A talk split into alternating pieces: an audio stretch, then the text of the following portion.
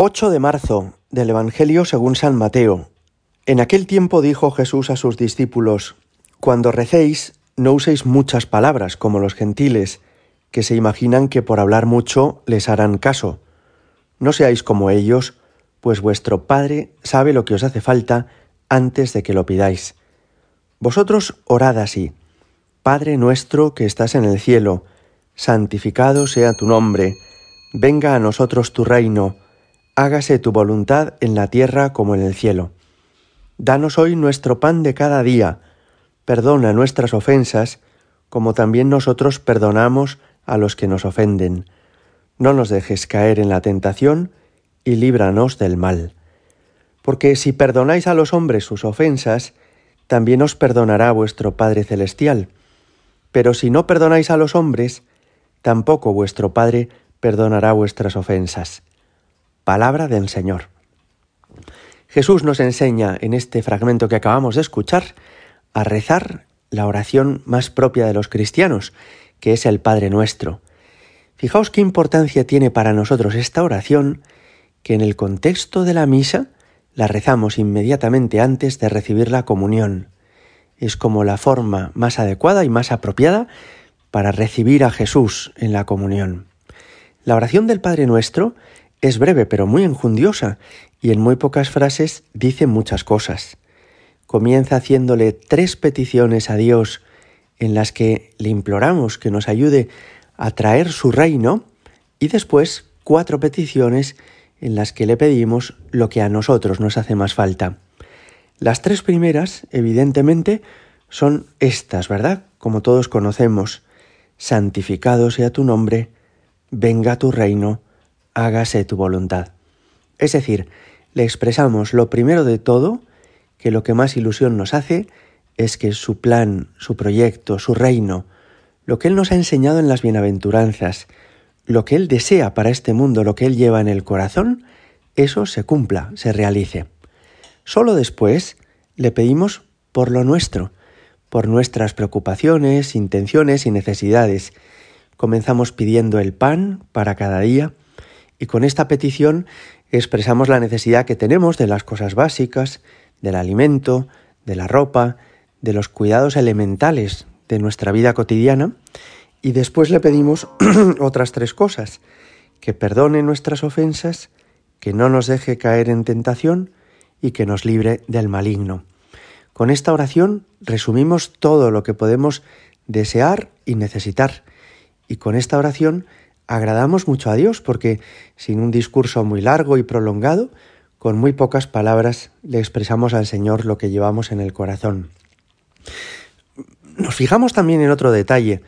Cuando tenemos que pedir algo muy importante, comenzamos llamando a la persona a quien nos dirigimos por su título. Por ejemplo, envías un papel para solicitar que te admitan en un ejercicio de oposiciones o solicitas a la autoridad civil que por favor cancelen una multa que te pusieron de tráfico. Y en la cabecera de esa carta, de ese formulario que envías, viene a quién lo diriges. A la excelentísima Diputación, al ilustrísimo señor, al presidente, al secretario general. ¿Cómo comenzamos nosotros la oración del Padre nuestro?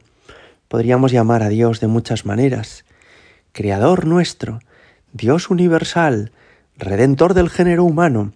Pues no, el título que le es más apropiado a Dios y con el cual nos dirigimos a Él con confianza de ser escuchados es el título de Padre.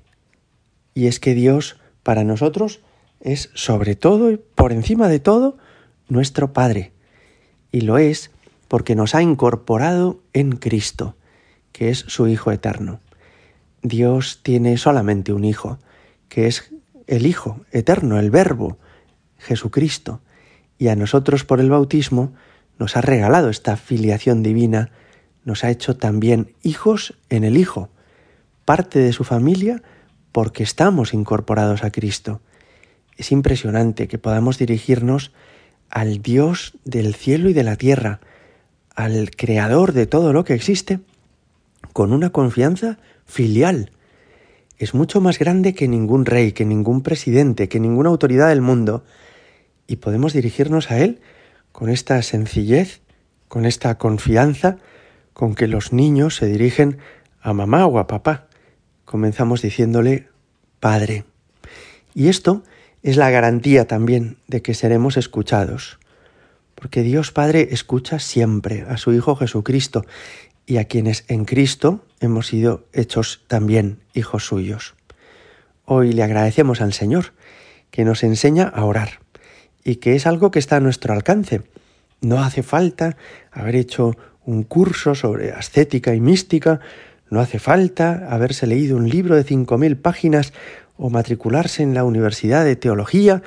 No, no, cualquiera de nosotros, en virtud del bautismo que hemos recibido, podemos dirigirnos a Dios como Padre, mostrarle nuestras necesidades, pedirle cuanto nos hace falta, alabarle con nuestros labios, expresarle nuestro amor.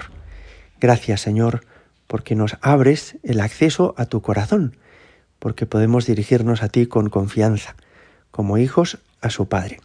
Gloria al Padre y al Hijo y al Espíritu Santo, como era en el principio, ahora y siempre y por los siglos de los siglos. Amén.